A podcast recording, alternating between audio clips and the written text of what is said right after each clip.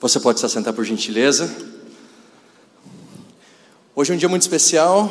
Nós vamos ter o 2 por 7 e nós teremos a presença do Jussier e da Elô hoje aqui conosco. E eu queria chamar a Elô e queria que vocês fizessem barulho.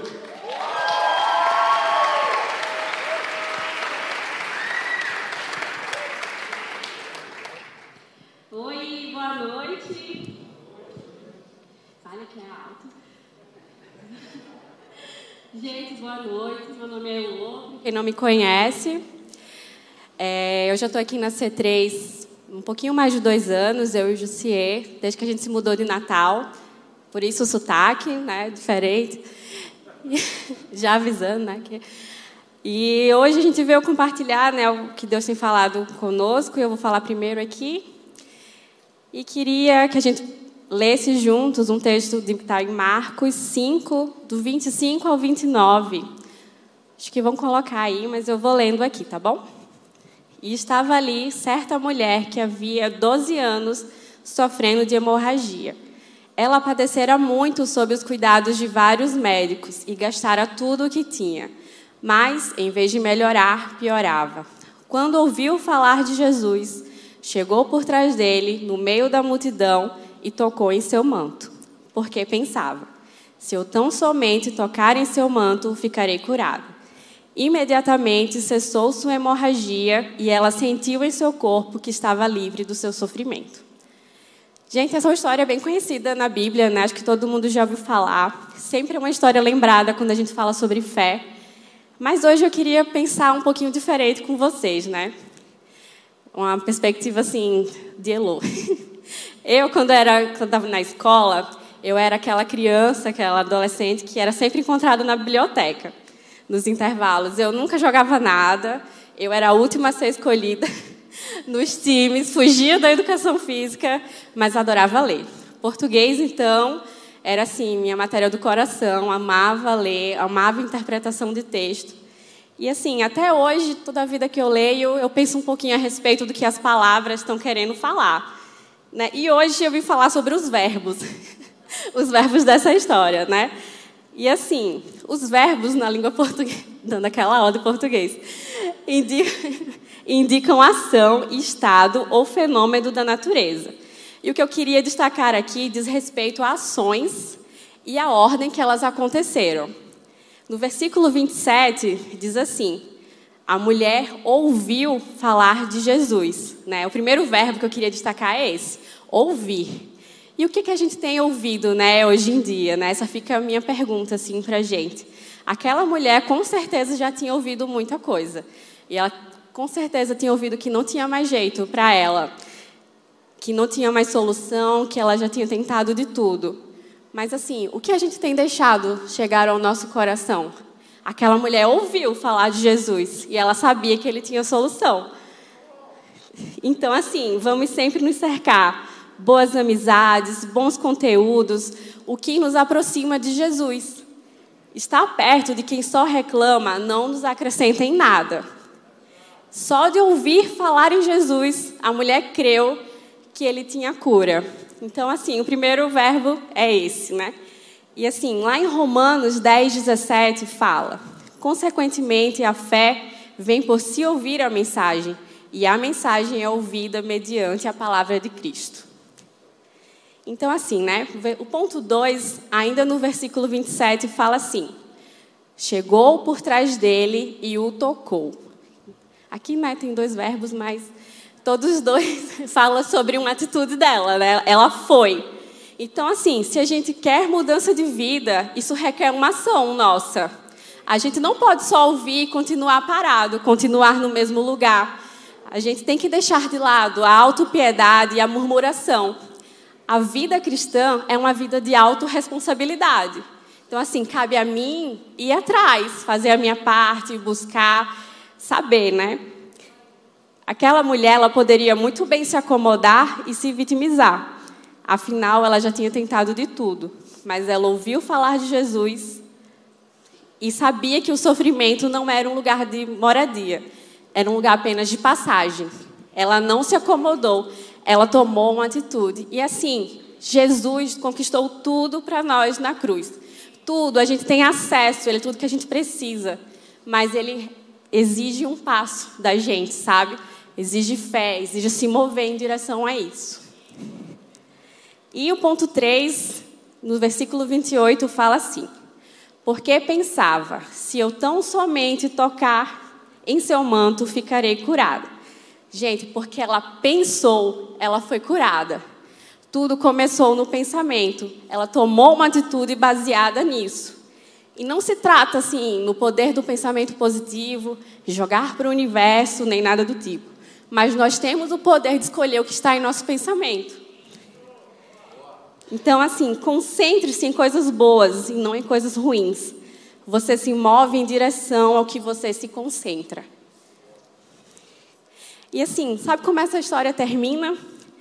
A Bíblia fala que imediatamente a hemorragia parou e ela sentiu que estava curada, porque ela pensou, ela sentiu. Então, assim, os nossos sentimentos vão seguir os nossos pensamentos. Então, assim, o que tem ocupado realmente, sabe, a nossa mente?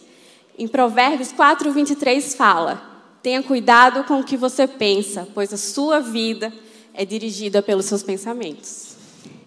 Então, né, assim, o que pensar, né? Para encerrar, né, queria ler aqui Filipenses 4:8, porque a Bíblia responde: Finalmente, irmãos, tudo que for verdadeiro, tudo que for nobre, tudo que for correto, tudo que for puro, tudo que for amável, tudo que for de boa fama, se houver algo de excelente ou digno de louvor, pensem nessas coisas. E é isso. E agora queria chamar uma pessoa incrível, maravilhosa, que vai falar um pouquinho mais.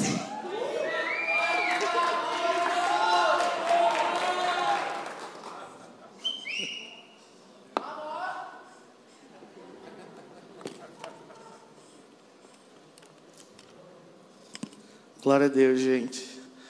Boa noite. Mesmo sotaque. é. Então, gente. Como? É, muita coisa, né? Eu trouxe. Meu Deus. Ah, então, gente, o que eu queria compartilhar com vocês hoje está lá em 1 Coríntios 2, do 6 ao 13.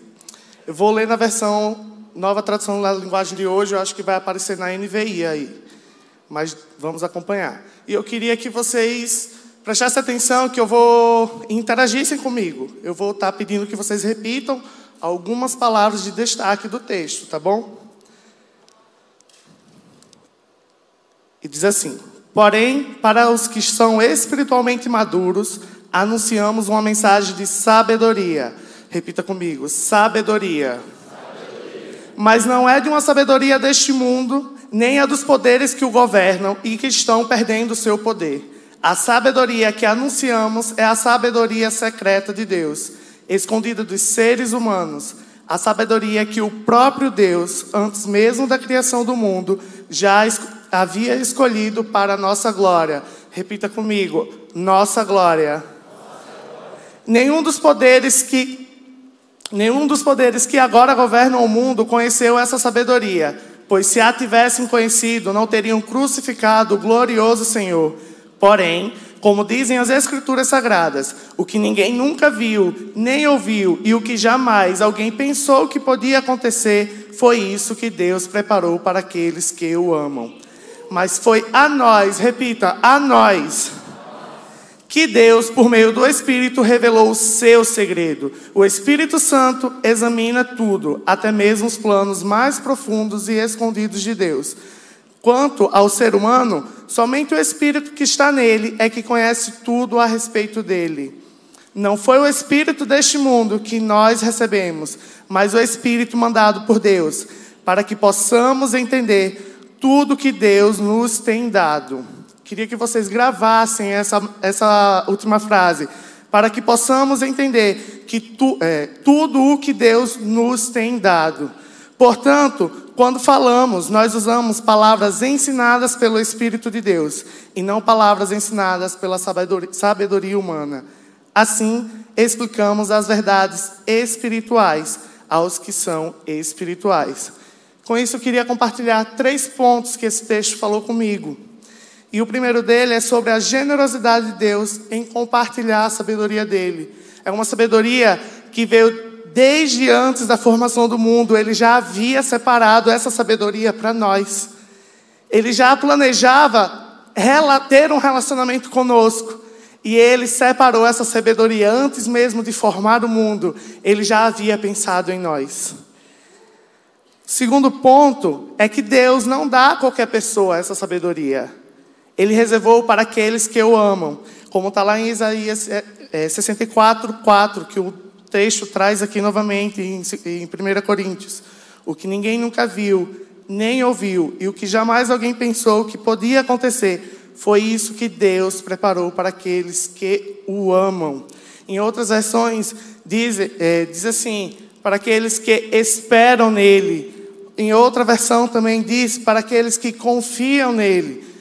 Não sou como Elô, mas eu queria destacar esses três verbos em diferentes versões que fala sobre confiar, amar e esperar. São três ações, não são sentimentos. E são ações que indicam relacionamento. Se a gente se relaciona com Deus, a gente ama Ele. Se a gente se relaciona com Deus, a gente espera nele. Se a gente se relaciona com Deus, a gente confia nele. Então grave essas três palavras: amar, esperar e confiar.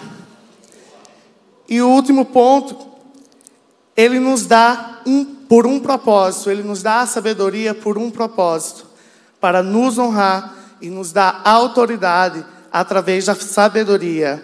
Pois o plano de Deus é macro, a nossa visão é micro. Nós temos uma visão limitada. Nós não entendemos o propósito por trás das circunstâncias se a gente não tem o Espírito Santo nos revelando. E é por isso que eu queria encorajar você hoje a trocar as lentes naturais pelas lentes do Espírito Santo. Eu sei que em muitas situações você olha e enxerga, não enxerga a solução, mas tem que enxergar pelas lentes do Espírito Santo, onde você vê finitude, Deus vê recomeço, onde você vê um casamento destruído, Deus vê reconciliação, onde você vê que não há mais cura, Deus vê a cura. Onde você vê que não tem mais de onde prover alimento para sua família. Ei, o Espírito Santo diz: Ei, eu tenho a provisão. E é com essas palavras que eu queria encorajar você hoje e encerrar essa palavra. Troque as lentes naturais pelas lentes do Espírito Santo e comece a receber, comece a amar a Deus, comece a esperar em Deus e comece a confiar em Deus.